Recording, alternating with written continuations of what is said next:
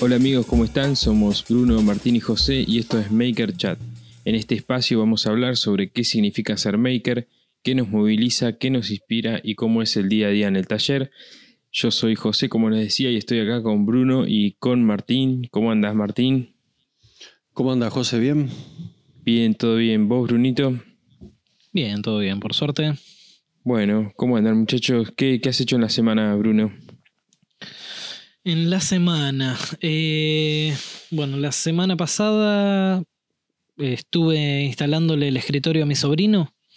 Este, ¿Se acuerdan que les, les había dicho? Me había llevado bastante tiempo el tema del laqueado y todo eso. Sí, sí, quedó, quedó contento el pendejo y la verdad es que lo Bravo. llenó. eh, lo llenó en, en tres minutos.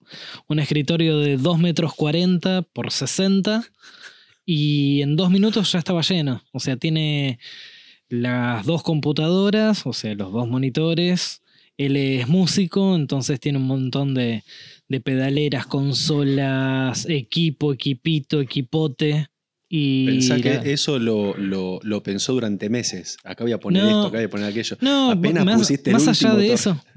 Más allá de eso, él tenía las cosas apiladas una arriba de la otra. Tenía equipos que utiliza para, para grabar y todo eso, que él me decía que los tenía en caja. Entonces los sacaba, los ponía en el piso, conectaba todo, grababa, desconectaba todo, lo ponía en la caja y lo mandaba al placar de vuelta. No Ah, tenía- entonces feliz, está feliz ahora, todo ahí. no, no, una locura, una locura. Este. Y, y bueno, y todavía me está faltando hacerle el, eh, el pedestal, digamos, para las guitarras, que eso creo que en alguna época lo, lo habíamos hablado. Sí, me acuerdo. Este, pero lo urgente era el, el escritorio porque antes de que arranque todo este tema de, de la pandemia, él había vaciado el cuarto, lo había pintado todo y nos agarró la pandemia. Claro. O sea, estuvo con el cuarto vacío, que tenía solamente la cama, durante un mes y medio, dos meses, hasta que pude hacer el pedido de material. Después lo hice y se lo llevé. Pero, pero bueno, ya, ya quedó, quedó reconforme, quedó prácticamente igual que el diseño que yo había hecho en SketchUp. Y, y no, muy, muy conformes todos. Sabes que mientras decías eso, que puso todas la- las máquinas ahí para trabajar, al toque me imaginaba lo mismo en el taller, que pasa eso, cuando vos tenés máquinas en caja, pero de golpe le encontrás lugar y las dejás estacionarias, las usás. ¿Viste? No es que guardás, te da paja sacarla. Cuando pones una máquina, sea cual fue, si la dejás ya en un lugar, la usás casi Yo- toda la semana. Yo descubrí eso hace poco con la lijadora de banco. No la tengo estacionaria, fija en un lugar, pero la tengo en un lugar accesible. O sea, es, es medianamente Claro. rápido el poderlo usar.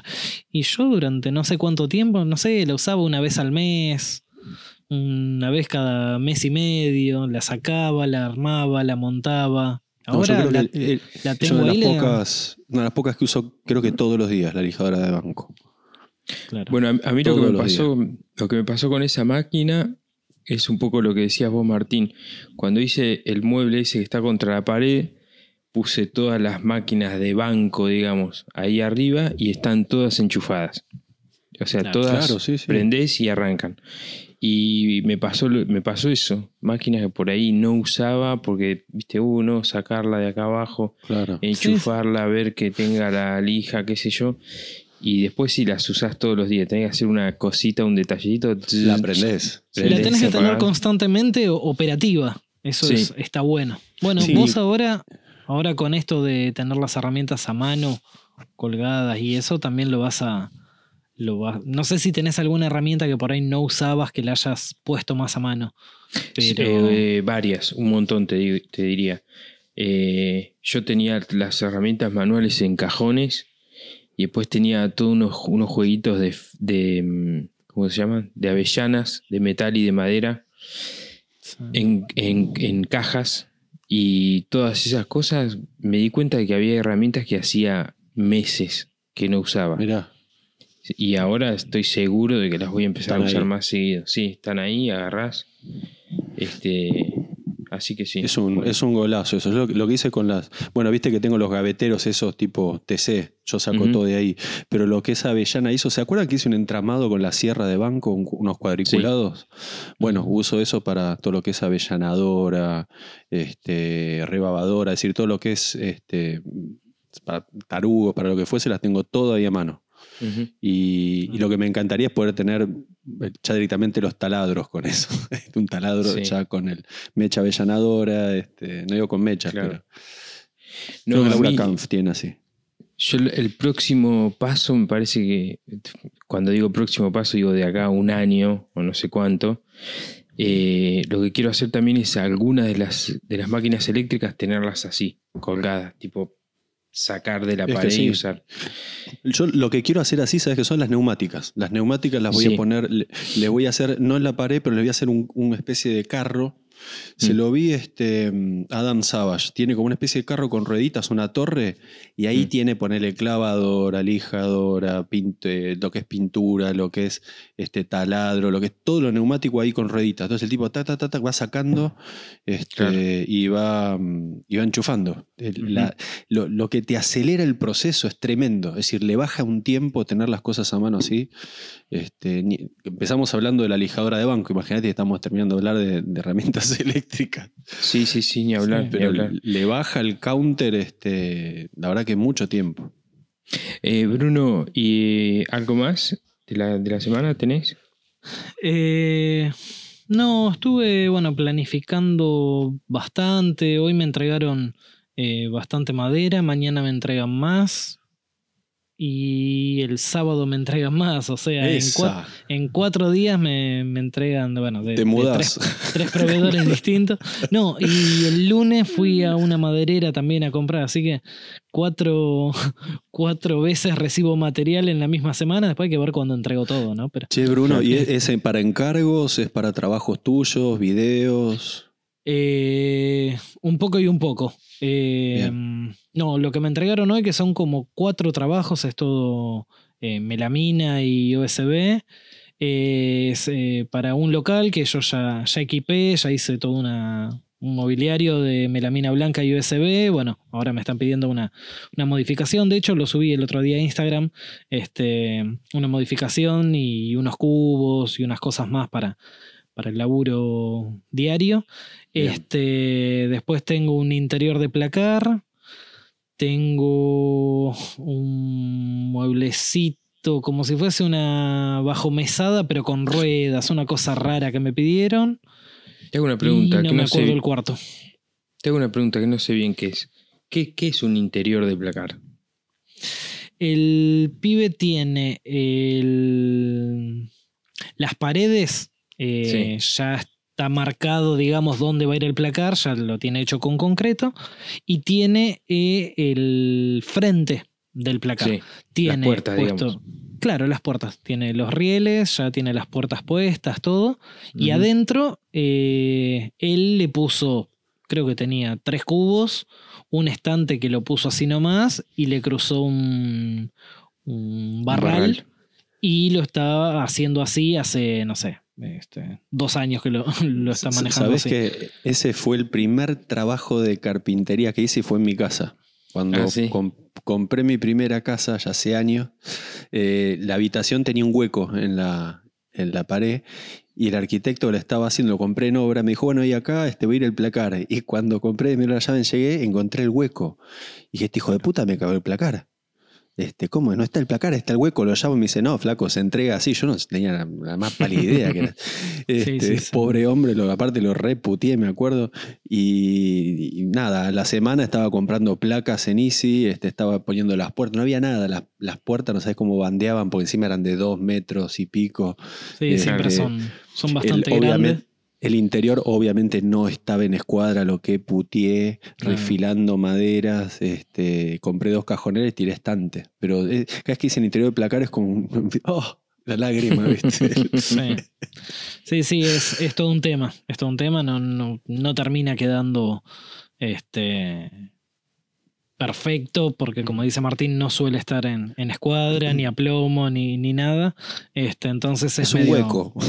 Claro. Un hueco. Ahora, ahora, por ejemplo, lo que me pidió el pibe fueron que le prolije los tres estantes o dos estantes que tiene, no sé qué, porque los tiene así medios, medios panseados y todo eso. Y después me pidió un, un cuadrado, digamos, que en la parte del medio tiene nueve cubos. Este, eso va directamente apoyado sobre uno de los estantes. Tengo que ver bien cómo lo, apoyo para que no haga peso sobre esos estantes. O en una de esas. Lo que no recuerdo es si en la parte de atrás del placar está el baño, que por lo general siempre termina estando el baño en la parte de atrás. Y yo, para no hacer cagada, trato de, no meter mecha ahí. Pero si no, de última va colgado.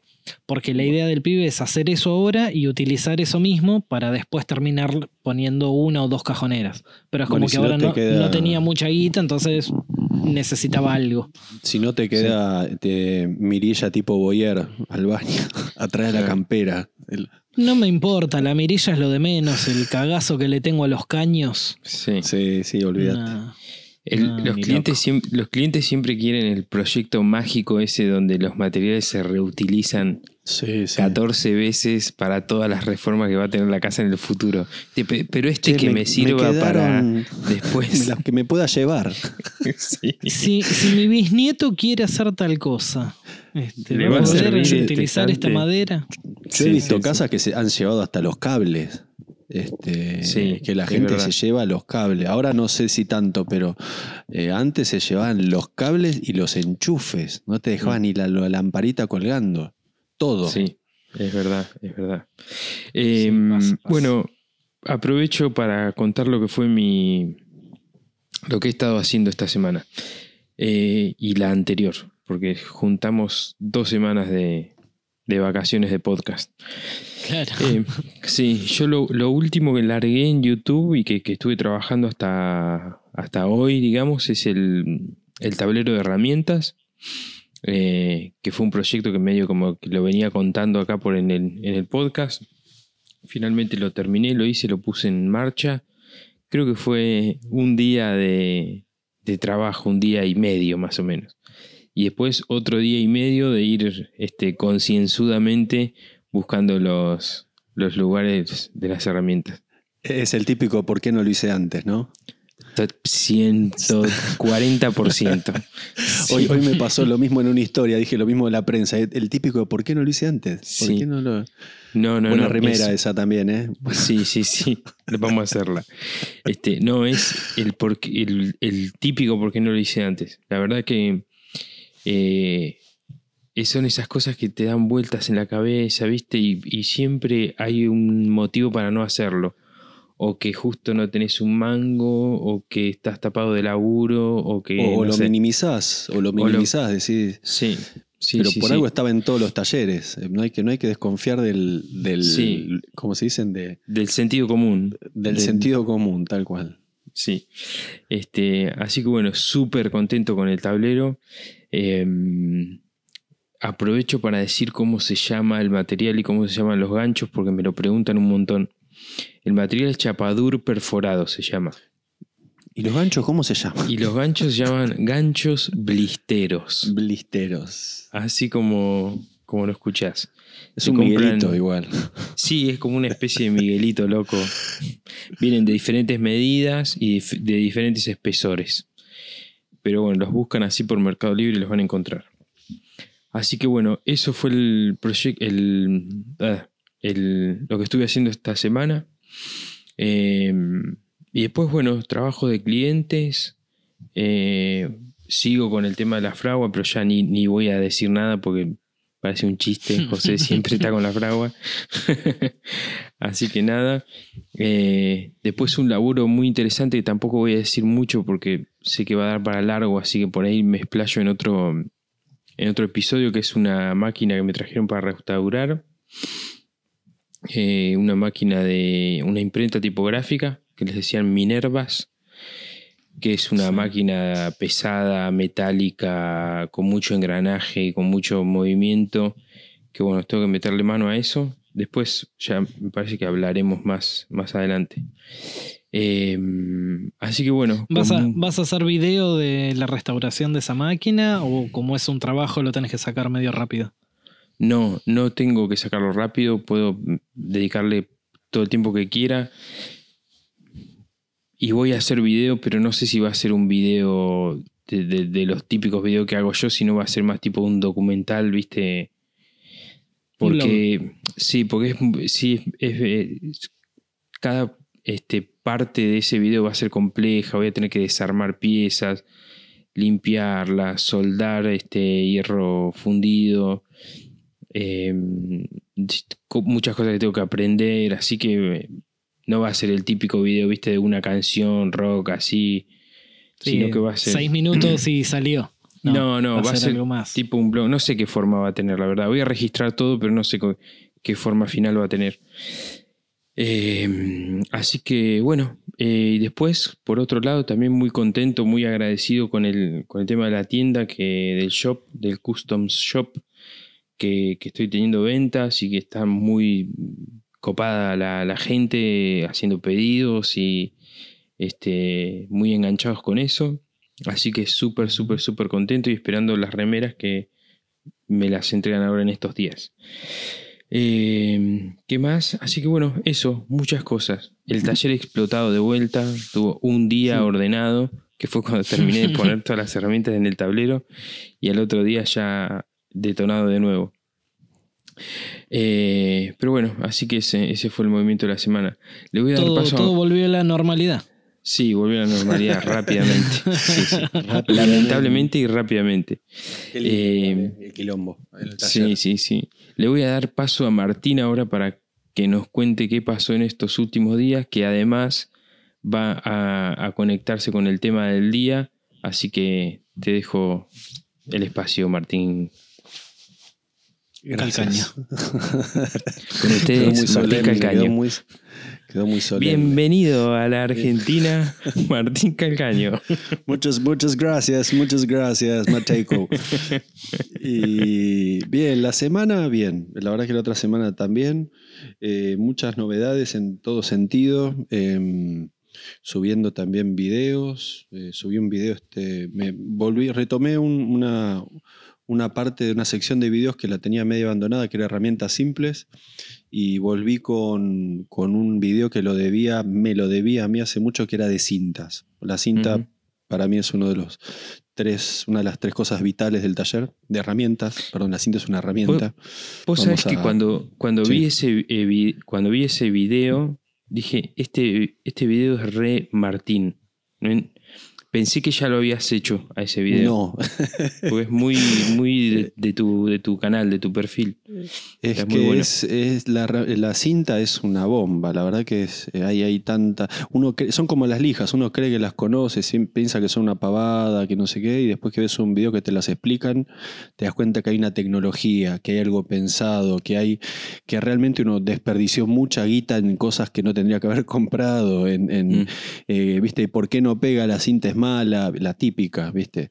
Eh, y después de que ves una cosa así, que la verdad que inclusive si bien está, está con, con- con parte del sponsor que es AA, eh, lo hice desde el usuario. Yo no hago cosas para ninguna marca por la marca, lo hago por mí cuando hablo de una cosa y lo hago desde mi experiencia. Y por eso cada vez que terminaba de hablar de una cinta, decían que la usaba yo, no era simplemente una presentación de la cinta. Eh, y realmente es para todo. Es más, yo tengo una, una cinta de, de electricista, siempre la tengo en el bolsillo de la camisa, siempre. Me sirve más que nada para curar la, para tapar la cortadura, pero para todo, yo la, prefiero a la de papel, inclusive la de electricista, porque no, no se despega tanto, es más fuerte. Eh, pero es, es muy, no es para nada técnico, no se basa en, lo técnico de la cinta, sino en para qué está hecho. Y casi toda la gente me decía lo mismo, es decir, esta no la conocía, estas tres no las conocía, todos van a la de papel, hay un montón de tipos de papel blanca, hay cualquier cantidad de modelos, azul también, hay verde, amarilla, eso no, la verdad que eh, no, no, no es muy común verlo. Y me encantó, la verdad que me encantó y ahora tengo un par más de videos de herramientas simples, que es de, unos de, también, son cosas, es que es el título, uno es de martillos, por ejemplo. Eh, ¿Para qué, la, qué martillo me tengo que comprar? Este, otros de destornilladores, tipo otros de formones, otros de prensa. Sí. Y, mm, Este, ¿sabes que me quedé pensando un poco ahora que decís el tema de tus videos y eso? Que cuando José me preguntó qué había hecho, sinceramente no sé si es por la pausa que hicimos con, con un- una semana en el medio de- del podcast que no, no pudimos salir o qué, pero que se me había hecho como una laguna. Este, y, y estaba viendo, me, me tuve que poner a revisar mi Instagram a ver qué había hecho durante la semana. hecho. Sí, porque eh, José me dice, bueno, ¿y qué más hiciste? No, nada más. Y yo decía, pero pará, nada más hice.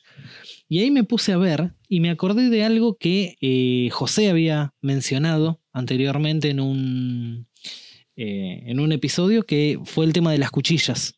Que creo que cuando lo hice lo, lo mencioné y todo a, a José y al, y al podcast. Que de la cepilladora. di vuelta la cuchilla de la cepilladora y aparte compré eh, cuchillas nuevas para la garlopa que creo que están detonadas. Se las voy a mandar al tipo a ver si me las puede recuperar y, y afilar y eso, pero creo que ya no, no, van, no dan para más. No quiere Este, más. así que ya, ya compré nuevas. Y con respecto a los videos, más que nada por esto que decía Martín de- del video, eh, saqué un video de eh, unas hojas de calar para, específicas para melamina. Este, era, como decía José, de esas herramientas que tenés ahí guardadas hace muchísimo tiempo, pero en este caso eran unas hojitas que las tenía colgadas sin estrenar. Me las habían mandado hace mucho tiempo y dije, bueno, después las pruebo y quedaron, quedaron, quedaron.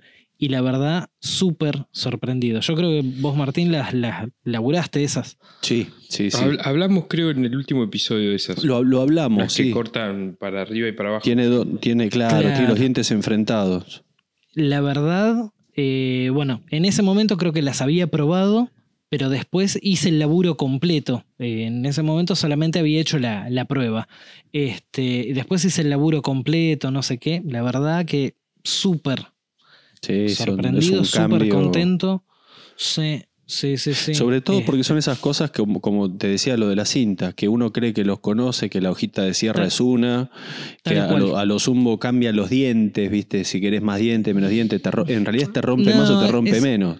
Es la marca que más me guste. Y no, Este, cada no, cosa. no, no, que, no, era, que era un poco lo que hablábamos, que creo que yo lo mencioné en el video y José después lo remarcó.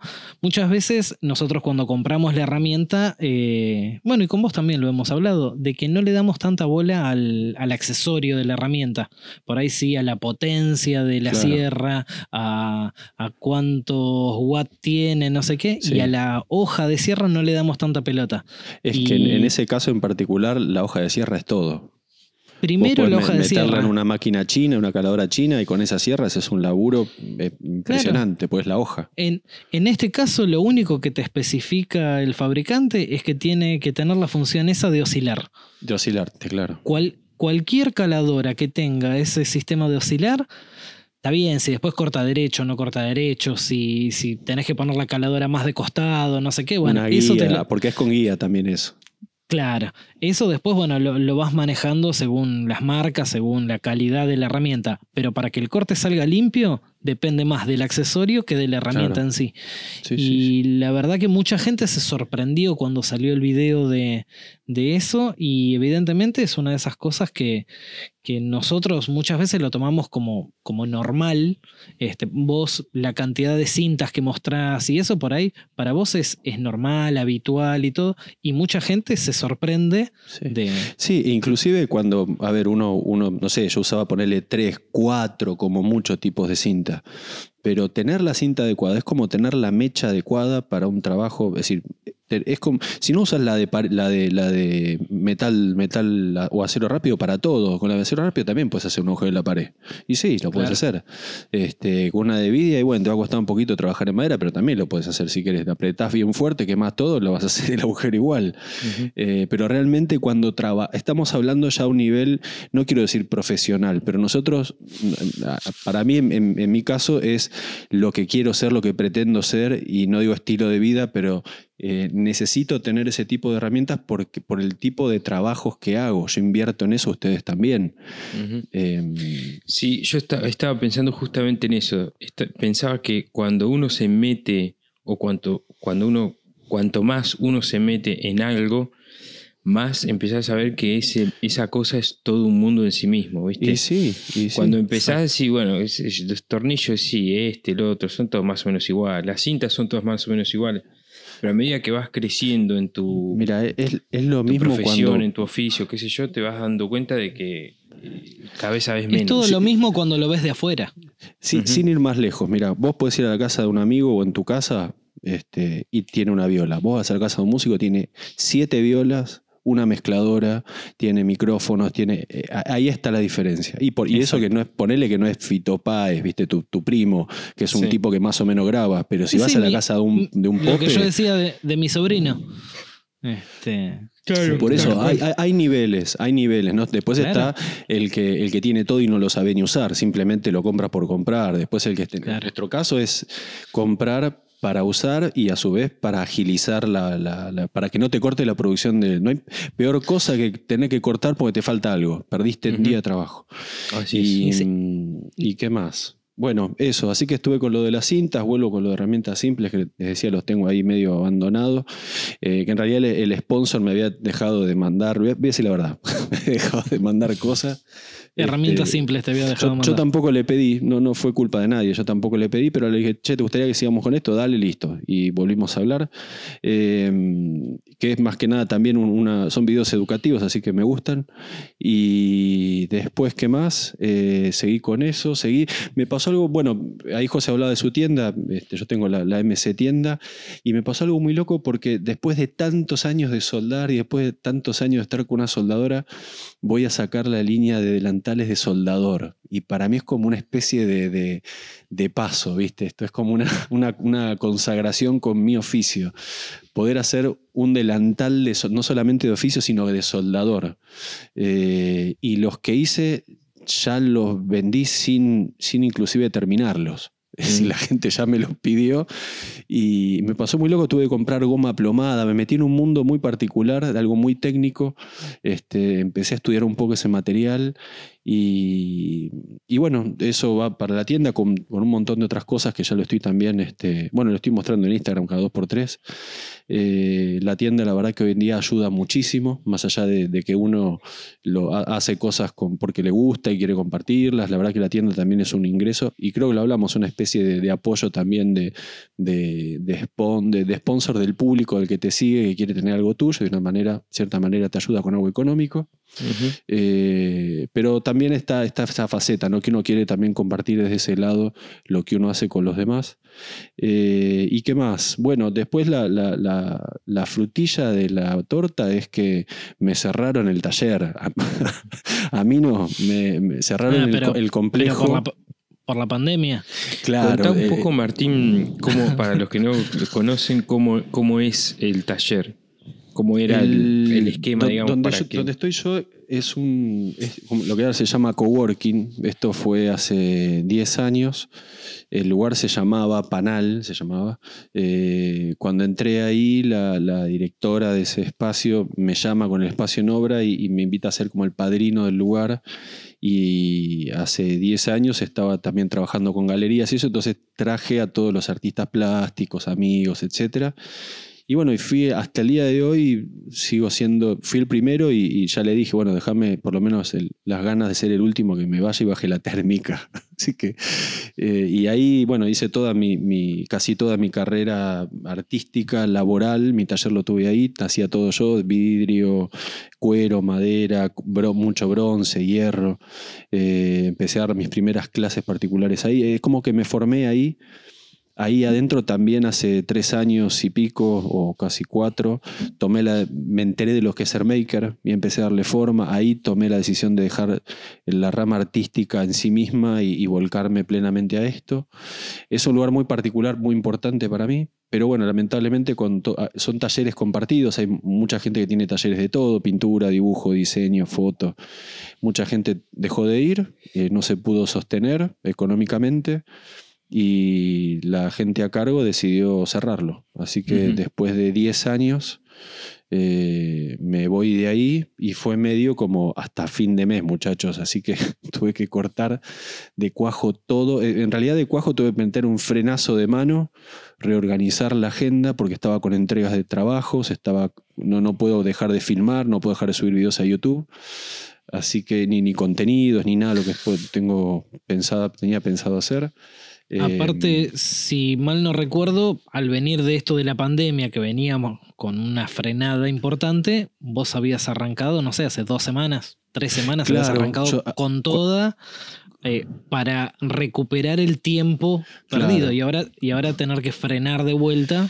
Sí, igual eh, lo que, bueno, primero tuve dos días, la verdad estuve dos días hecho mierda, anímicamente, eh, porque no, no me quería, primero no me quería ir a un lugar así, de esa manera, con, con esa carga emotiva, me quería ir brindando, contento, ¿viste? y de golpe que te digan, che, a fin de mes te tenés que ir, no está bueno. Eh, sobre todo cuando en el taller, eh, en el taller mi idea general hace un tiempo es que desde mi taller sale todo, es decir, desde mi taller sale YouTube, de mi taller sale la tienda, doy las clases, tengo el Igna, todo lo que genero sale del taller, de este universo de MC que, que te estaba hablando el otro día.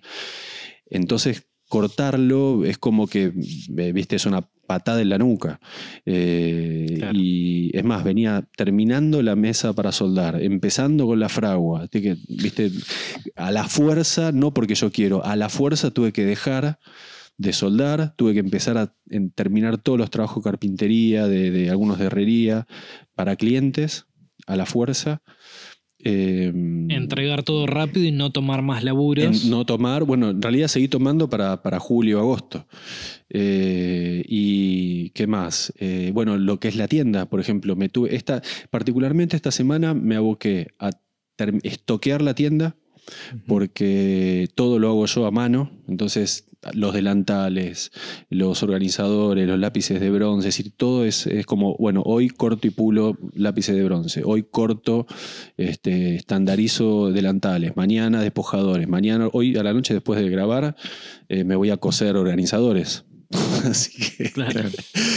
y- Si querés nos y- quedamos acá en Skype hablando para hacerte y compañía. yo co- nos coso, coso charlando. tipo con la tejedora. Pero bueno, es, es trabajo. es más, no hay- que- no hay querés que- ir a buscar las cosas y te pones a coser ahora mientras es que se va a seguimos con el escuchar, tipo- programa. Después lo edito. Este, y, y bueno, tiene, tiene esa, esa cosa que me gusta mucho, que tiene la carga manual, está hecho a mano, pero bueno, es un tiempo, no lo mando a hacer, tiene una, una chura cuidada, este, entonces, para, y encima se acerca el Día del Padre, hay encargos, hay, hay, hay como una rueda que no puede parar.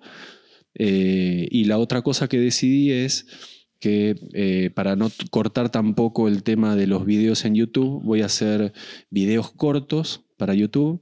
Eh, dejé de soldar, corté la parte de soldadura, pero voy a hacer videos cortos con cuero y remaches de cobre, que es el material que uso para, para trabajar lo que es cuero. No tiene costura porque lleva más tiempo, entonces son cuatro proyectos simples con cuero y, y remache de cobre. Eh, y el primero que estaba contando el otro día en Instagram es un, un leñero para llevar leños después de cortarlo. Y después hay un par más de, de trabajos. Pero son trabajos que los puedo hacer inclusive, mi idea es hacerlo el viernes. El viernes voy a filmar los cuatro, viernes, sábado. Claro. Y, mm, y semana que viene y la otra, embalar. Claro. Esto nos da paso entonces a lo que, lo que va a ser el tema de la semana, eh, que vamos a hablar sobre mudanzas. Mudanzas. Mudanzas. Mudar el Mudanzas taller. de taller. Mudanzas de. Sí. Y Eh, bueno, y- es. Sí, perdón. No, no, no. eh, que esta sería mi cuarta mudanza de taller, Mira, por ejemplo. yo estaba An- pensando que desde que, Sí. desde que nos conocemos nosotros tres, nos, nos hemos mudado de taller. Los desde que nos conocemos. No, yo no. No, no, eh, bueno, yo vi una mudanza vos- tuya, Martín, y vi una mudanza de Bruno. Ah, tenés razón. De un taller al lado a otro. Sí, claro. Yo vi la mudanza de. Bruno, Sí, ustedes vieron la mudanza mía de Chascomús hasta Sí. acá. Sí. Claro. Así que Vos Sí, me ayudaste, estoy- José, a hacer eh, esa pared de madera, Sí, me acuerdo. sí, Sí, sí, cómo ¿te acordás? Me había olvidado de esa pared. Sí. Sí, me la llevo. Eh, Ya de por sí, una mudanza de, de hogar, una mudanza de casa, es, es complicada porque uno en la casa tiene millón y medio de cosas. Claro.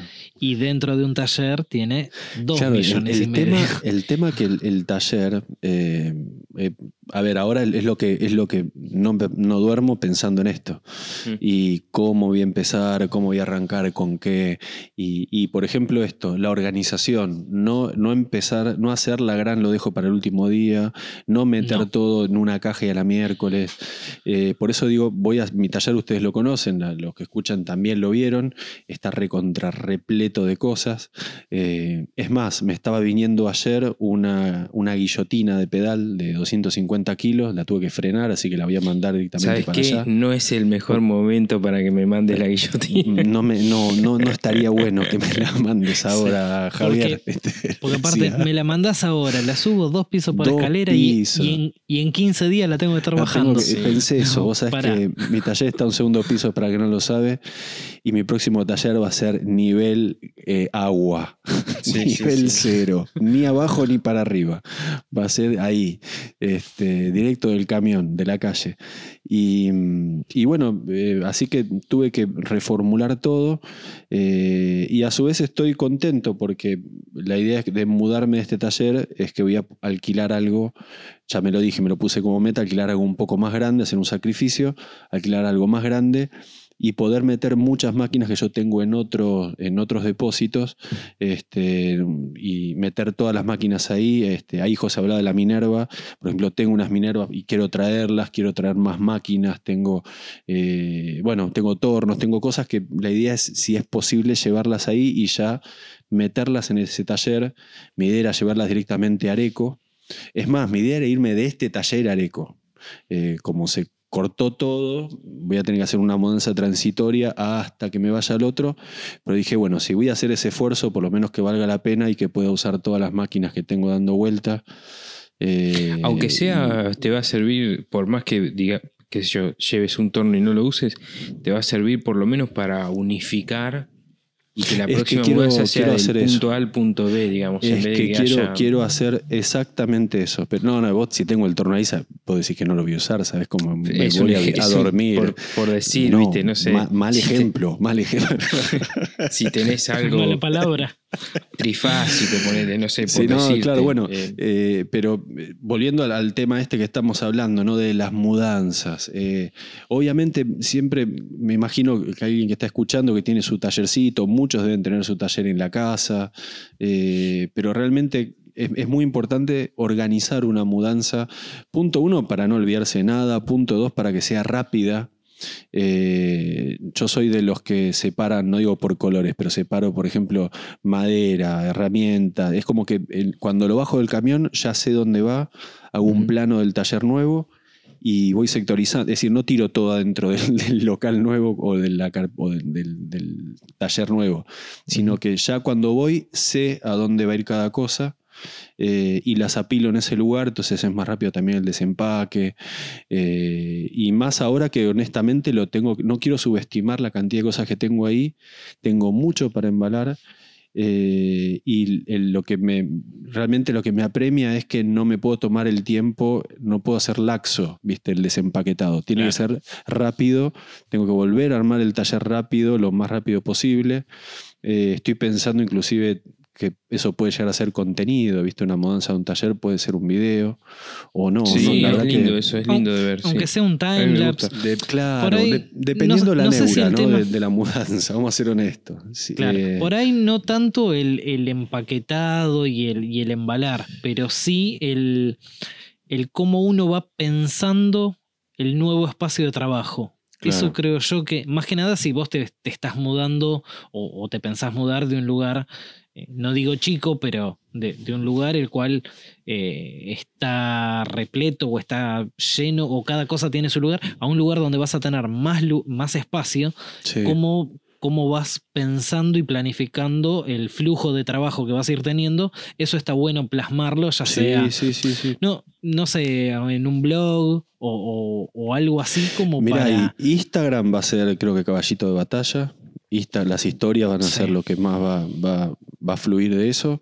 Eh, pero creo que voy a hacer un video, un- una especie de, de- de- de transición, ¿entendés? Un poquito del embalaje, capaz que lleg- llegando al taller, taller vacío, dejando las cosas y, y después un, viste, to be continued. Bueno, a partir de acá este, lo montaré y se empezará a trabajar. Pero, Suscribite, activa la campanita para ver cómo sigue la historia. Sí, ¿Sabés, quién, sabés quién hizo una secuencia de videos muy copada sobre eso? Eh, Brett. El, Sí. Cuando laburaba con Diresta, hizo como tres o cuatro videos de, de todo lo que fue el seteo del, del taller nuevo de Diresta. Y está Bueno, él, muy, él lo muy hizo, buenos. Lo hizo con su video, con su taller ahora de Los Ángeles. Lo que pasa También. es que pasa eso. Él, una vez que está, no tiene apuro, no sé qué le pasará a él, pero la- las veces que hablé con él, no es que me dice tengo que ponerme a laburar porque tengo, tengo clientes, tengo. Es como que lo hace mucho más relajado. Eh, pero bueno, el, tema es este, que el taller donde llego tengo que ponerlo, tengo la marquería también adentro del taller, entonces tengo los clientes de la marquería, eh, es como que lo tengo que tratar de levantar lo máximo posible. Mi idea es que, que si hay que hacer pintura, la pintura voy a ir a hacerla antes de ir con las cosas, cosa de llegar y, ya poner a laburar, cosa que sea solo la iluminación. Eh, y después ustedes saben, es el carácter del taller lo, lo, toma, lo toman los meses. Con los meses va, va adquiriendo ese, esa impronta, le vas encontrando el lugar correcto.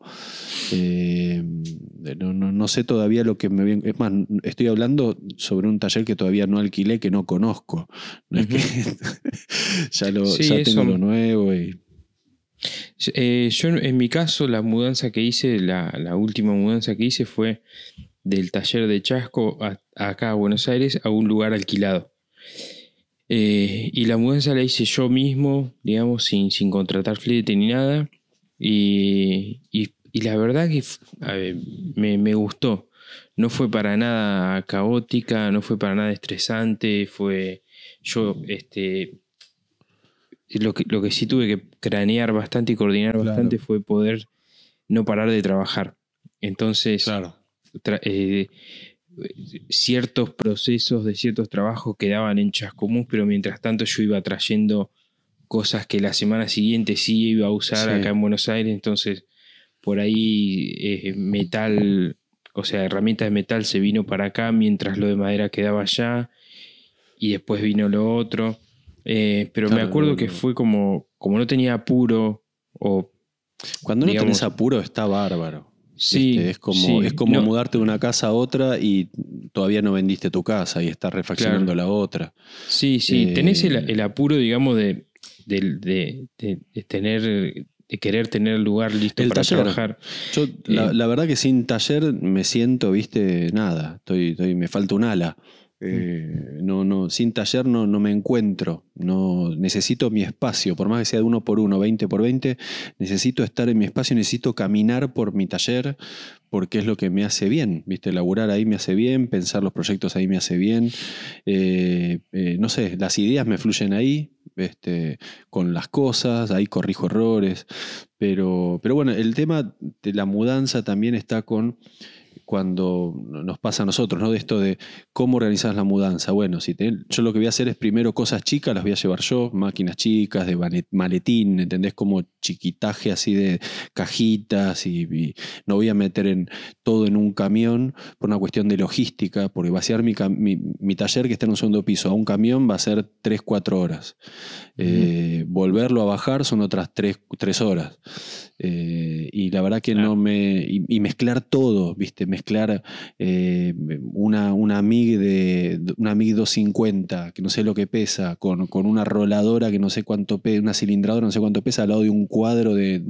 o al lado de una cosa, de una mesa, de una silla de De cuero. instrumentos de medición, ponele. Sí, no, no, o claro, cosas delicadas. Entonces voy a llevar todo lo dedicado yo. Y ahí muchachos, muchachos prepárense porque los voy a llamar, los voy a necesitar. Este, yo sé ¿En que qué fecha va a ser?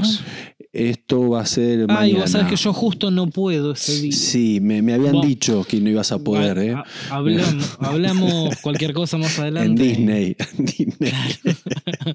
Sí, por supuesto. Pero, pero sí, sí, el- el- el- lo que voy a dejar para flete, para camión, son las cosas grandes. Poner las mesas, las máquinas grandes. Por suerte el ascensor entra casi todo, así que todo va a ser por ascensor y, y después arrastrar. Eh, pero la idea es llevar eso a lo último. Eh, y como les decía, la- estas dos semanas que quedan por delante va a ser eh, embalar, embalar, embalar, dejando las cosas, lo, último estoy trabajando para el final. Y los primeros días, los fines, el fin de junio, primeros días de julio, ya me estoy yendo. Ya, ya está yendo el- lo grueso, digamos, para, para allá. Y bueno, nada, taller nuevo. ¿viste? Todavía no. Capaz que en el próximo o en dos, dos, en dos podcasts más este, sé de dónde voy a ir y ahora no lo sé. Eso me intriga mucho. Quiero Claro. Sí, ni hablar. volver a escuchar para atrás este, este, este podcast para decir, uy, viste, ahí no sabía y ahora sí. Eh, y, Sí. y bueno, eso, está, está bueno en todo sentido. Siempre hay que tomarlo como una, como una oportunidad, ¿no? Este, el tema de, de irse de un taller a otro, este, salvo obviamente que sea una situación mala, que, que no se la deseo a nadie. Pero Claro. hay que- Recién, hace un rato decías, por ejemplo, los que mudan su taller, que tienen el taller dentro de su casa, Sí. y fue mi caso cuando, Sí, cuando yo me mudé. vos, sí. Yo, bueno, tenía mi casa abajo y en el quinchito, porque no era un quinchito, el cuartito de herramientas de arriba que yo lo había refaccionado y lo, lo había ampliado, este, tenía mi taller arriba. Y cuando me mudé a la casa que estoy ahora, eh, yo estuve 15, 20 días en obra en esta casa en la que estoy ahora y después me mudaba. Entonces lo primero que hice fue mudar el taller, que no, no tengo herramientas demasiado grandes y tenía un amigo que, bueno, tenía una camioneta mediana, con lo cual entre mi auto, el de otro amigo y la camioneta de este otro, mudamos todo entre los tres. Mm. Este, armé el taller acá. A partir de ya tener todas las herramientas y todo acá, empecé la obra de la casa ya teniendo las herramientas acá. Me había dejado en la otra casa una, una valijita nada más con un par de destornilladores para desarmar y todo eso. Claro. Y, y de hecho, bueno, yo siempre digo que los muebles que yo tengo acá en el taller los traje en ese momento de forma provisoria, ya hace Ah, tres mirá, años. eso fue un tema. Bueno, el, el banco de trabajo que tengo me lo hice 15 días antes de mudarme para acá para tener algo de forma provisoria. Era un pallet desarmado con una tabla de USB arriba y nada más. Después ya le agregué una tabla de melamina, le hice cajonera abajo para colgar las prensas, le puse la morsa en la pata, toda la pelota y de provisorio hoy en día, como digo siempre, ya tiene poco. Pero eh, fue armado así, todo muy, muy provisorio. Y la verdad es que terminó siendo funcional y, y lo, Y me es que terminé si, si algo, si algo te sirve, ¿por qué lo vas a cambiar en un punto? Si algo te es... Te es eh, ojo, también pasa en la mudanza que en una mudanza se desactivan muchas cosas. Eso también es algo que hay que tener en cuenta. Sí. El sistema, modus operandi de trabajar que tenés en un taller, cuando lo mudás, ya está. Es decir, Sí, la, vas a la- tener la otro. dispos- claro, la disposición de las máquinas, o, o capaz que tenías una maderita que te levantaba un poquito Sí, la pata. Muchas veces haces, la, haces las cosas de tal o cual manera por las limitaciones que tenés en un lugar Sí. específico. Te Sí, mudás sí, a otro lugar mucho más grande y por ahí tal limitación ya no la tenés y podés empezar a trabajar de, otra lo- forma. o, al, una- o al revés, peor, peor cuando te mudás a un lugar más chico. Una de las cosas que tenía pensado ahora con estas, que digo que bueno, espero que de este taller que me voy a mudar ahora me pueda mudar a Areco con todo, es sabiendo de que a este taller ahora voy a llevar todo, voy a tratar de juntar todo lo que tenía este, por ahí, eh, y que después voy a hacer de ese taller me voy a tener que mudar otra vez is este, a una hora y media de acá, eh, ruta 8, este, camión, y, y también tengo que disponer todo como para pensar, no pensando en que lo voy a tener que desarmar, porque si no, la verdad que no disfrutás el taller, ¿viste? Tenés que, el taller tenés que estar pensando Claro. que estás ahí y que va a ser tu taller toda la vida. Después si te vas, te vas. Para, digo, para sentir lo propio, ¿no? Si no es como que no tenés que andar, este, bueno, otro tema. Pero eh, lo importante es eso, es, es este, acomodarlo bien, este, tra- tratar de ser práctico, la, que la mudanza sea práctica, pedir ayuda, este, no, no volverse loco. La verdad que las mudanzas son buenas. La mudanza nun- nunca, es un buen momento para mudarse. Es como No. que nunca es nunca es el momento, o por el país, o por la pandemia, o por la, lo que se te, el dólar, por Macri, por Fernández, por lo que sea, siempre va a haber un problema para que, que eh, no justo ahora el dólar, ahora justo, viste, vino Nunca hay un este. momento ideal. No, no, no. Y para el oficio de uno tampoco está bueno porque cortás una producción también. Si tenés la, Ujú. la- la producción, tu trabajo que sale de ahí. Eh, y, a- y a su vez pasa esto que arrancamos, creo, diciendo esto. De una vez que lo haces, podés llegar a decir inclusive, uy, qué bueno que activé esta parte. Eh, y cuando llegás al lugar nuevo, que eh, poniendo en el caso de que sea un lugar mejor o lo que fuese, eh, pasás de la, de la paja, viste, eh, inicial de decir, bueno, tengo que acomodar todo. No sé cómo a ustedes les pasa, pero yo llego y miro todo en caja, digo, esto es una, no, no, para esto es una cosa, una montaña de basura, viste, de cajas que no entiendo nada, me vuelvo loco y empiezo a abrir las cajas, empiezo a acomodar y me olvido de comer, me olvido de dormir, empiezo como Sí, a sí, tirar cual. luces, a clavar estantería, me llaman por teléfono, ¿vas a venir o no vas a venir a cenar? ¿Viste? ¿Cómo Se cenar? genera como sí, una la- adrenalina rara en ese momento Sí, de, sí, sí.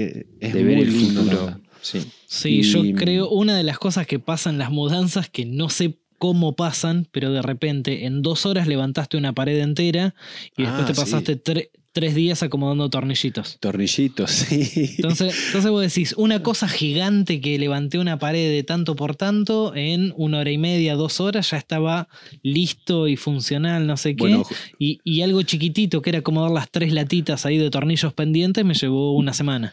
José me, me ayudó a levantar una pared en el taller. Yo me mudé, me había olvidado, porque la última mudanza la hice de un taller a otro taller que estaba al lado. No fue una mudanza de camión. era un- una pared Claro. de, de por de medio. por medio. Este, lo que pasa es que era el doble del taller que tenía. Y, y ahí me ayudó a hacer una pared de madera de OCB que me la llevo, José, esa me la... Te la si la sí, ¿Sale una eso? eran dos placas enteras de OCB, me la llevo. Sí, ¿Para qué la dejas? sí, estaba Sí, bueno. la, la hicimos con sistema para que salga, te olvidaste todo, ya está. Me olvidé. Te olvidaste. Hicimos un marco, una estructura tipo la- las casas yankee, viste, que levantan un marco, le ponen Sí. este, tirantes y arriba del Sí. tirante clavan la placa. Así Sí. que voy a hacer la inversa, saco la placa, saco el tirante, lo dejo, pero la estructura, el esqueleto, digamos. Sí, sí, y, sí. y bueno, así que eso, la, la mudanza, este, no hay que, no hay que volver, no hay que tomarlo como algo, eh, la mudanza de un taller a otro, no vamos a, a tomar el caso de que te vas de un taller a otro. Eh, no hay que volverse loco, pero sí hay que ser organizado. Eh, y después, como creo que lo dijimos más de una vez, eh, es un buen momento también para hacer una limpieza. Yo creo que voy a tirar solamente una cosa, no creo que vaya a tirar mucho. Sí, la, la bolsa de acerrín. La bol- sí, eso. Vos, Eh, eh, o, igual- se la, o se la y- voy a dar a uno que está, que también, este. Igual vos Este. hiciste una medio una semi limpieza cuando hiciste la, la mesa nueva. Sí. Mirá sí, qué bien ah, que bueno, te vino, sí. loco, al final hacer la mesa justo en ese no, no. tremendo, tremendo. Pero, pero bueno, lo que, eh, lo que, honestamente, lo que más bronca me dio, parece un tango, pero lo que, lo que más bronca me dio fue que el sector que pensaba hacer todo de soldadura lo tenía todo armado, pensado.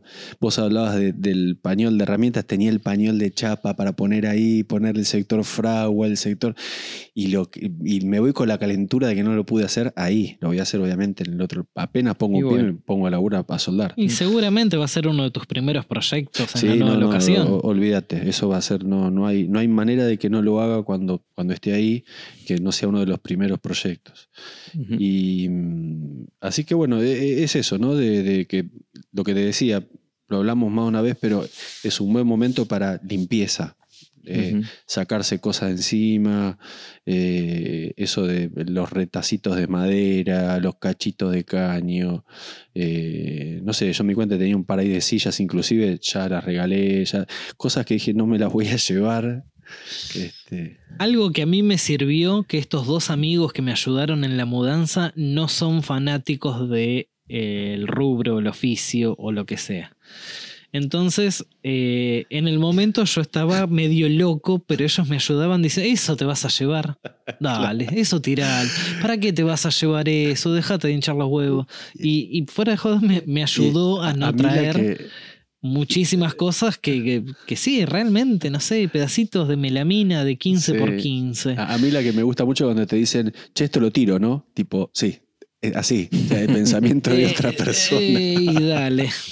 Esto lo tiro, sí, ¿viste? esto lo tiro, dale. Es como que me, me simplificaste El todo. problema, el problema está en que si los que te vamos a ayudar somos nosotros, No, eh, llevo te todo. vamos a decir, "Eh, ¿esto dónde lo guardo? A lo sumo me, van a decir, che, esto lo tirás, me lo llevo, no te preocupes, no, no te importa, ¿no? Claro. Eh, Tal cual. sé tal que, cual. que van, a, van a ligar cosas igual ahí. Este, ahí- ahora venís, ¿no? Claro, ahora. ahora Ah, y sí. Y sí. Bueno, tengo una- unas prensas, José, que te las voy a dar si, si Bruno no viene. Y, este, Che, bueno, chicos, no, yo. eh, sí, me, me parece que, que están todas las condiciones siempre, siempre que te mudes, están todas las condiciones para aumentar así como la esperanza, el optimismo, las ganas, así sí, como sí. para Por- eh, a- vamos a ser optimistas con esto. ¿no? más alto. Sí, sí, sí. Es, es Por, una por eso digo mudar el puerta- taller. Sí, sí, es una. eh, Se, se abre una puerta de posibilidades así, zarpada. Eh, por ejemplo, yo cuando me mudé de Chascomús acá, yo de- de- tuve que dejar un montón de cosas, porque dejaba un espacio súper abierto, ¿viste? Dejaba pasto, pajarito, Pasto. verde, árboles, sí. viento, portón, portón grande. Y, pero al mismo tiempo, ¿viste? Venía a un lugar este, copado, a un lugar más cerca, más cerca de mi casa, eh, a, un ta- a un taller absolutamente pelado y dispuesto a hacer taller, porque lo, el galpón donde yo estaba antes era mitad depósito de la familia, Claro. mitad taller, mitad la espacio de pasto. compartido, la- la- claro. sí, espacio la lancha, compartido. El bote. Exacto. Este, así que bueno, le- nada, es una super puerta que se abre y nada, no veo la hora de estar descorchando ahí un, un whiskacho para brindar. Sí, sí, sí, sí, ya, ya va a ser. Por eso me intriga mucho de acá a dos, dos episodios más. A ver qué, qué les voy a contar. Yo, si, si te sirve a vos, Martín, y bueno, y a, y a los oyentes, mi experiencia en la única mudanza grande de taller, porque la mudanza anterior donde me armé mi primer taller, yo ya tenía unas cuantas herramientas, pero no lo puedo considerar que era de un taller a otro, sino que me llevé bastantes herramientas y empecé a armar mi taller recién en, en el anterior. Em, es que mentalmente es más complicado de lo que realmente termina siendo. Es, Sí, es muy sí, cierto eso. sí, sí, yo sí, yo sí, tengo un sí. amigo que me ayuda bastante a nivel de, eh, bueno, pará. Y ahí arrancamos. Él, él siempre me dice, bueno, pará, ¿qué, qué es lo primero? ¿Qué, ¿Por dónde quieres arrancar? Eh, es como que yo en mi acelere quiero hacer todo junto, toda la vez y no hago nada. Y él como que me desfragmenta y me va diciendo, bueno, a ver, eh, eh, ¿qué, qué quieres guardar? ¿Las herramientas de medición? Listo, va, agarra una caja, pone herramientas de medición y va todo ahí adentro. Te hace Entonces, un como que- desfragmentado de Nino. Eh, exacto. La verdad, la verdad, el, el empezar a cargar la primera herramienta y traer lo último fueron cuatro horas. Sí. En, Sí, cuatro, en cuatro horas yo ya estaba mudado. Y un día y medio embalar allá. Y después sí me llevó como 15 días, porque aparte yo me estaba mudando a un lugar más grande, con lo cual me mudé, me traje todo lo que tenía y tuve que hacer algunas cajoneras más y cosas más. Este, me llevó un poco más de tiempo armarme acá, pero yo ya estaba en el lugar y Claro. realmente fue, no sé, ponele dos días de embalar y cuatro horas de, mudanza. Después, Sí, bueno, sí. con tiempo y a medida. Es más, en ese momento yo me acuerdo que eh, también estaba armando unos placares para un cliente, eh, junto con los placares de la casa donde me estaba mudando, con varias cosas. Empecé a hacer los laburos, empecé a hacer las cosas acá de la casa, todo, y el taller lo fui armando muy de a poco.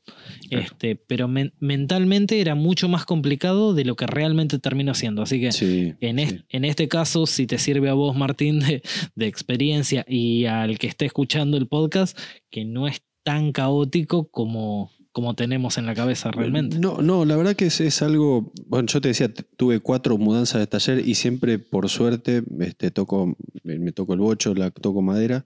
Este, el- siempre fueron a talleres más grandes. Y es más, mi- de mi primer taller me mudé con una mochila, para que se den una idea, que era la habitación de mis viejos, yo tenía 18 años, y era mi pieza, mi taller. Y me- mi taller entró en una mochila, que era un taladrito a cable, de una sierrita de arco chiquita de ferretería. Mm. Eh, eso fue a los 18 y tengo 44, voy a cumplir 44. Este, y por eso también una cuestión de decir, no, no pretender todo de golpe, las cosas son a través de que lo- uno se agranda a medida, despacio a medida que la necesidad te lo da y que la situación te lo da y que el trabajo te permite.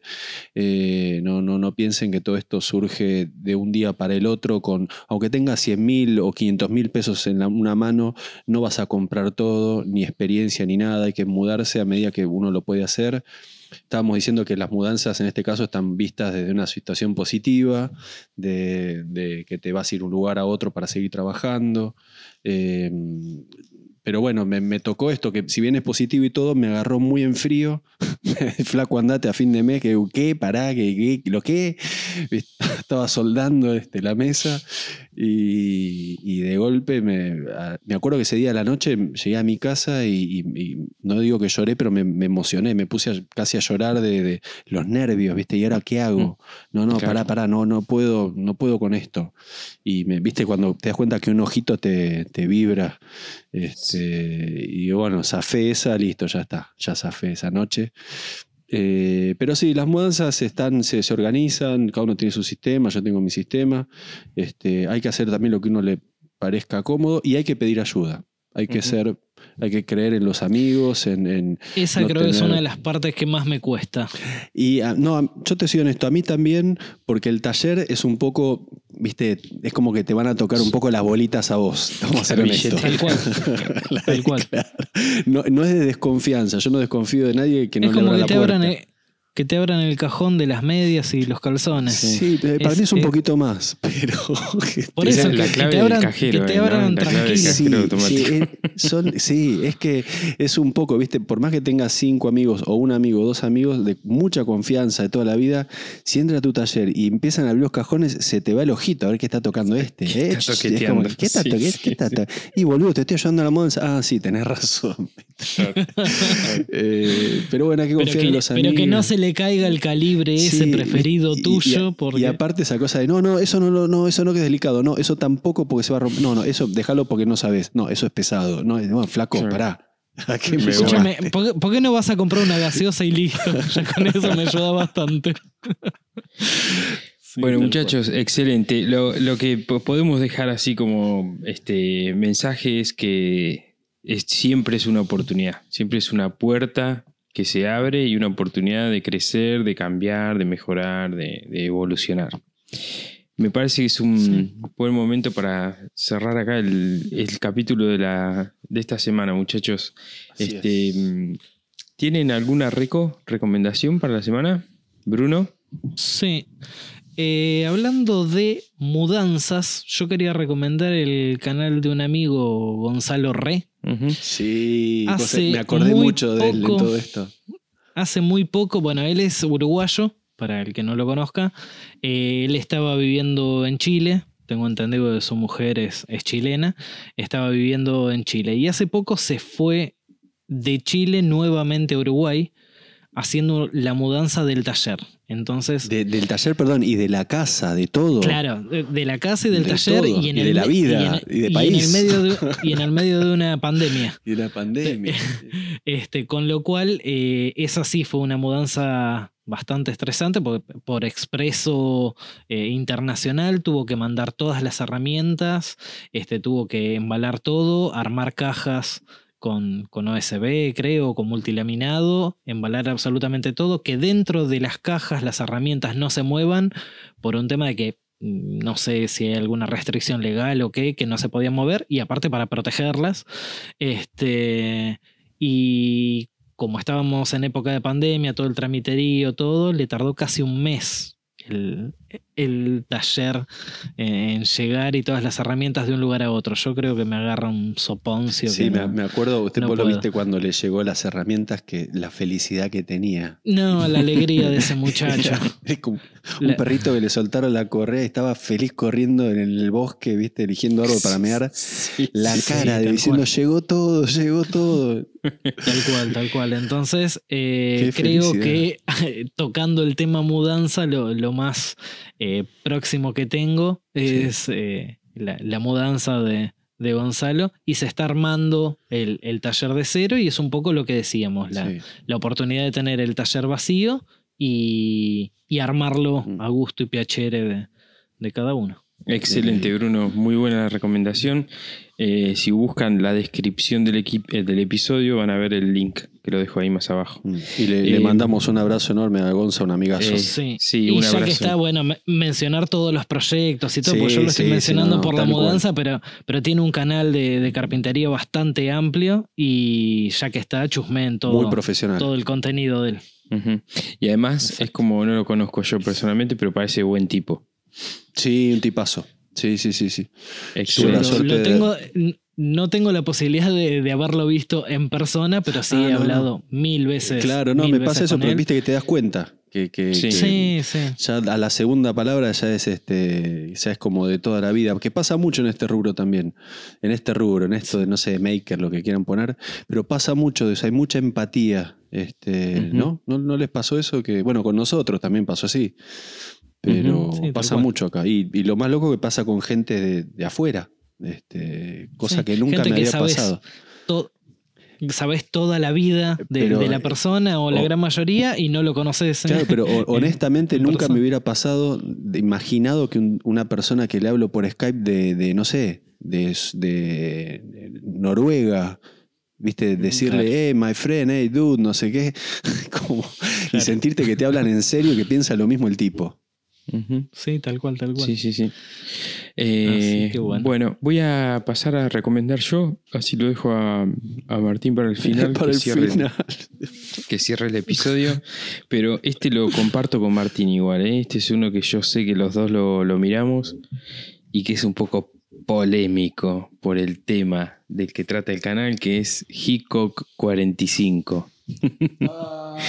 Sí, el sí, sí. Querido, el, El querido pistolero, nuestro pistolero amigo. Sí, Canalazo, es un, canalazo. Es un canalazo. 5 millones de suscriptores tiene ahora. Mira, nunca me hubiera imaginado que tanto. Y se lo cerraron.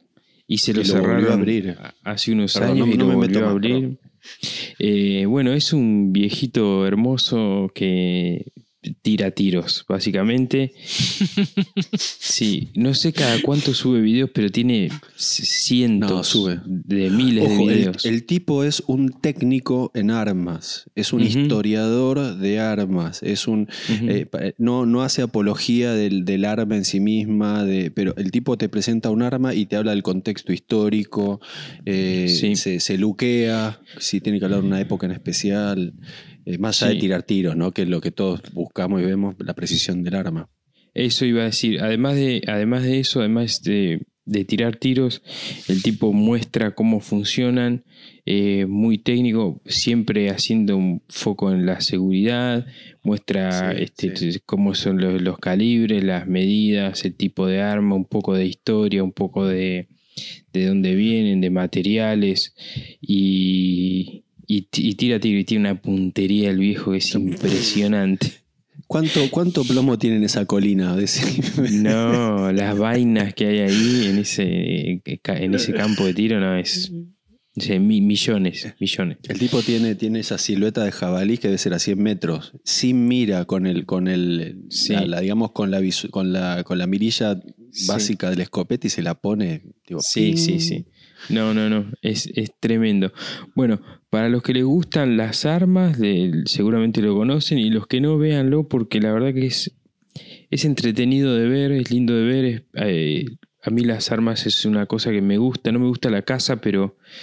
eh, no me gusta practicarla la casa, pero sí me gusta saber un poco, verla por ahí. Y, el tiro sí me gusta. Las armas me parecen muy atractivas para ver, para entender cómo funcionan. Y acá con el viejo este van a ver un poco de todo eso. Así Eh, es. Así es. Muy bueno. Les dejo la- el link en la descripción. Hickok 45, Hickok 45. Hay, hay una cosa que, que sí, que te, me- te meto rápido un bocadillo ahí que, eh, que en realidad hay muchos canales de, de tiros porque sí, de explosiones, de payasos, viste, que, se, se- que no hacen hincapié en seguridad, en nada, simplemente explotan cosas, que esto no tiene nada que ver. En No. un punto cuando habla de un arma y la desarma, a mí me pasa lo mismo que estar viendo un relojero.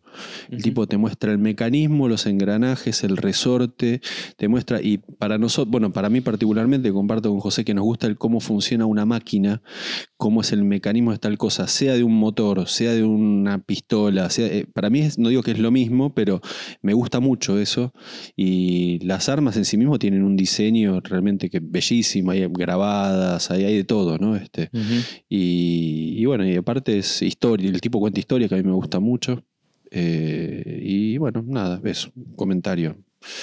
Para Así sumarme a lo tuyo, me gusta las armas, pero no la casa, me gusta simplemente el, el elemento, arma, objeto, digamos. Exacto, sí, Eh, así es, así es. Bueno, Claro. mi, mi recomendación, nada que ver. Este, la verdad que tendría que haber sido al revés, yo tendría que haber dicho la de Nino. Y Nino tendría que haber.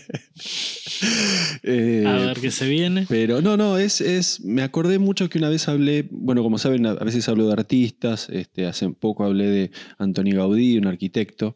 eh, y ahora voy a hablar de otro arquitecto que seguramente voy a tocar la fibra de José, que espero que sepa este dato, si no, me imagino que se va a poner muy contento. Voy a hablar de un arquitecto italiano que hizo mucha obra en, en Argentina que se llama Francisco Salamone. Sí, Eh, cómo no. Sí. Francisco Salamone es, la verdad, que un- una persona, para mí es un alien. Mm. Hizo 70 obras en cuatro años. Explícame eso. No lo sé. Y Eh, encima. Sí, Perdón, Sí. no, no, no, dale, dale. No, no, no, no. Decime, decime. No, el tipo de obras es muy loco. Cementerio, bueno, a- a eso voy, a municipalidades. eso voy. Sí. Y, el, y, el, y, la, el- y la cabeza del tipo, porque el tipo creó la arquitectura pampeana, ¿no? No, no es el espacialismo pampeano, ese tiene un nombre, pero el tipo recolectó el, el Art Deco, que soy fanático, el, el- el constructivismo ruso, el expresionismo alemán, eh, agarró un montón de movimientos y creó algo en el medio de la pampa húmeda. Tipo sudoeste, agarró todo el sudoeste, es muy famoso en azul, en la Prida, eh, tiene, hay un recorrido que se hace. eh, y él fue, eh, estuvo trabajando el fin de los 30, eh, vino de Italia, hijo de italianos, hijo de un constructor, no, no cada cosa sale porque sí. Él se recibió en Córdoba, creo que de ingeniero y de arquitecto, y conoció a un tipo que también lo ayudó mucho a él, que eh, era el, el- el gobernador de Buenos Aires, se llamaba Fresco, un dato que me acuerdo, no sé por qué, pero me acuerdo, que el tipo era nacional socialista duro. Eh, así que tenía mucho que ver con, con la- el tipo de arquitectura que a él le gustaba, pero el tipo no era ni, ni, ni socialista, ni nacionalsocialista, ni fascista. Lo acusaban, lo acusaron de todo, pero no, el tipo solamente tenía contacto comercial con él. Eh, y bueno, digo por qué lo va a tocar a José, porque uno de los, de los lugares donde trabajó y que hizo fue el municipio de Chascomús. Sí, Yo No sé si vos lo sabés. Ah, bueno. sí, te iba a Eh, decir, sí, sí. Él hizo el municipio, hizo en, obviamente se basó en la fines de los 30, eh, la economía se basaba, es decir, en producción, hizo los mataderos, en lo que es parte política hizo los municipios, la administración, digamos, eh, después hizo escuelas, hizo plazas y después hizo obviamente cementerios, la morada final, eh, y muy famosos obviamente lo de azul, que está ese, ese ángel, ¿no? Este, que inclusive dice que trabajó, creó también el, el- el cubismo arquitectónico, porque hizo un ángel todo con figuras cuadra, líneas cuadradas. Y, eh, pero bueno, hay, hay mucho, hay mucha controversia con su obra, no se sabe cómo hacía para estar en todos los lugares. Sí hay un dato histórico que él era piloto de avión, iba en, en su propia avioneta de un lugar a otro, que con Ah, eso era... En su momento era como hacer teletransportación. Claro. Eh, todo esto me acuerdo de algo que refresqué hace poco, pero de esto me acuerdo mucho porque ahora les voy a decir por qué. Es uno de los arquitectos que a mí más me gusta de acá. Eh, Testa también me gusta, Clorindo Testa me gusta mucho, bueno, varios otros. Eh, pero el tema es que Eh, esta persona, eh, bueno, este, este monstruo, ¿no? Que, obviamente se lo ligó, nadie sabe por qué ganó tanta licitación pública, eh, y sobre todo en todos municipios donde no faltaba plata, y, mucho- había, un, había un cuento popular que en, en los, en los cementerios estaba el RIP, ¿no? Mm. Este, y que era, eh, los pueblos decían, resulta imposible pagarlo, entonces, Ah, no que rest in peace, sí. eh, que no se sabe de dónde salió la guita, obviamente el gobierno, pero no se sabe por qué él ganó tanto, 70 obras en cuatro años, eh, trabajaba con hormigón armado. Este, que le decían la piedra líquida en ese momento. Esos fueron los motivos por qué trabajó tan rápido, que se trabajaba en esa época con ladrillo. Este, tenemos la- la- el ejemplo que en ese mismo momento le da el mismo fresco a, a Bustillo, creo, eh, Mar del Plata. Es decir, estuvo a punto de hacer Salomone todo lo que es Mar del Plata, pero no, se la dio a Bustillo, que había un cantito que decía, si lo hace Bustillo, lo hace con ladrillo. Y ahí tenemos todo el casino, todo hecho con... me estoy yendo mucho a la historia, pero me gusta mucho esto. No Está sé muy si les aburre, perdón. Este, No, no, está y muy bueno, interesante. eso, eh, eh, el tipo, termino, el tipo, eh, datos puntuales, fechas, muchos no conozco, muere el fin de los 50, creo, eh, y cuando muere no sale una nota del tipo, no sale nada en este país, no sale absolutamente nada.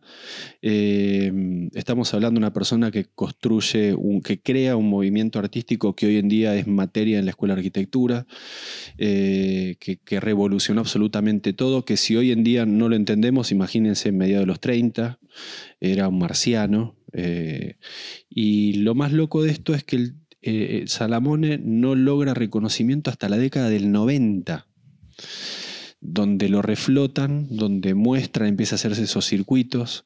eh, y tuve la suerte de participar de una muestra que se hizo en el año 2000, no me acuerdo, 2000 qué, 2005 creo, o 2004, en el Palais de Glass. Eh, el hijo de un arquitecto, un amigo, eh, organiza una muestra de él y, y ahí, lo, ahí lo termino de conocer fuertemente, no, fue creo que antes, pero ahí lo termino de conocer fuerte eh, porque él me cuenta todo esto eh, y me acuerdo patente todo lo que me decía.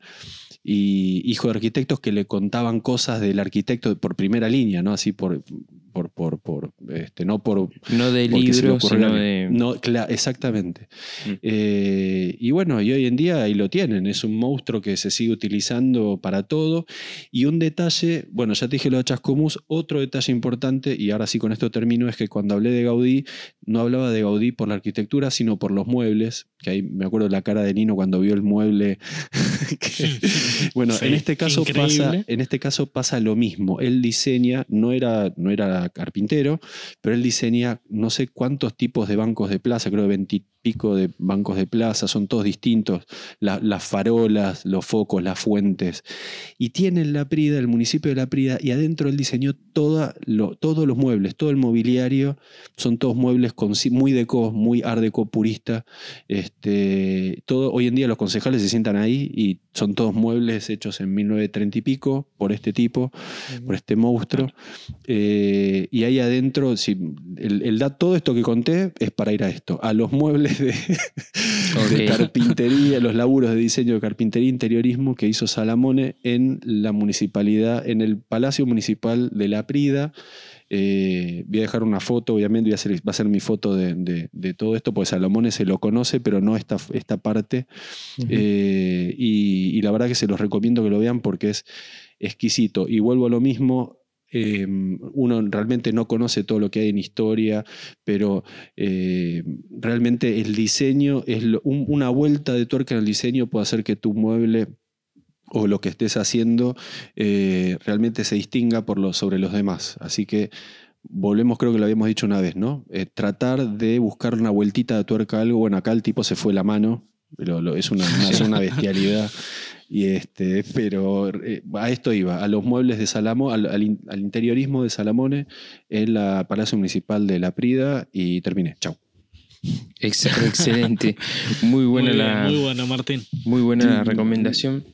Yo me acuerdo que en, en en la municipalidad de Chascomús una vez tuve una reunión en un salón de la municipalidad que no me ac- acuerdo cómo se llama, pero era el salón de las ventanas o el salón de los espejos, algo así. Y era un espacio redondo, alto, para arriba, que podías ver mucho para arriba Sí. y era raro. Me acuerdo que era raro. que Entrabas Es ahí que- y te sentías raro. Esa- Salamone tiene, hay historias en todos los pueblos de Salamone, en todos los pueblos del suroeste, ¿no? De la provincia de Buenos Aires. Este, hay un montón de lugares que no me acuerdo, pero hay una ruta específica para ir y hacer ese recorrido. Eh, y, la verdad que es, eh, eh, es impresionante, porque si bien él trabajaba con cosas premoldeadas y llevaba cosas premoldeadas, hay mucho que lo hacía en el lugar. Eh, hay, hay muchas historias de que al tipo se lo vio trabajar llevando, baldeando hormigón, es decir, Ujú. metiéndose en la obra. Y, y realmente fue un, un- un im- A ver, creó algo en la, en la chatura pampeana de 1930, donde Sí, era yo- civilización o barbarie, ¿no? Este, en esa Sí. época. Tiene una cosa que es muy, eh, muy, muy particular. Cuando lo conoces y te pasa de a los dos años, vas, por ejemplo, yo este, fui hace un par de años a Torkins, provincia de Buenos Aires, voy a la plaza, miro el centro de la plaza, Salamone. Porque era Es que una- sí, es- lo es que veías y automáticamente este, es como muy Y- y- identificable.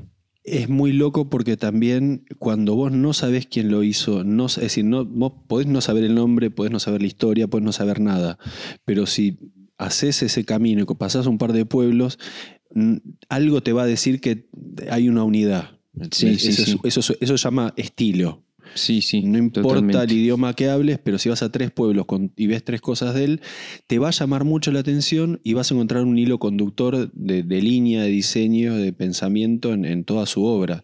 Eh, y lo, lo más importante es que la crea él, no la copia de nada, algo que también hablamos del cansancio, eh, no copia nada, toma cosas de muchos movimientos que les gusta y crea su movimiento propio. Y hoy en día es, es eh, casi, no digo un mito, pero, pero generó tantas cosas eh, reales como, como, como un mito que crea fantasías. Hay fantasías alrededor, como imagino Maradona que hay fantasías, bueno, en Salomón hay fantasías también. Esto de que no se sabe cómo hizo 70 obras en cuatro años o una cosa por el estilo. No quiero hablar con, con, con total este, eh, conocimiento, pero porque no lo sé, pero me acuerdo esos datos y es una bestialidad. Levantar una casa te lleva un año. Es con suerte. impresionante. Sí, sí, sí, no, es impresionante. Muchachos, excelente Martín, la reco, la dejo, dejo el link a la, una página de cultura de nación que hay, una nota sobre él, y de ahí, bueno, pueden seguir investigando para donde quieran. Eh, muchachos, nos vemos la semana que viene. Nos vemos. Chau, chau. Adiós, muchachos. Chau. Eh, bueno amigos, eh, esto fue Maker Chat. En este espacio hablamos sobre qué significa ser maker, qué nos moviliza, qué nos inspira y cómo es el día a día en el taller. Gracias por estar ahí, compartir este momento con nosotros. Pueden encontrar el contenido extra y las recomendaciones de la semana en el Instagram del podcast que es makerchat.podcast. Chau, nos vemos la semana que viene. Chau, chau.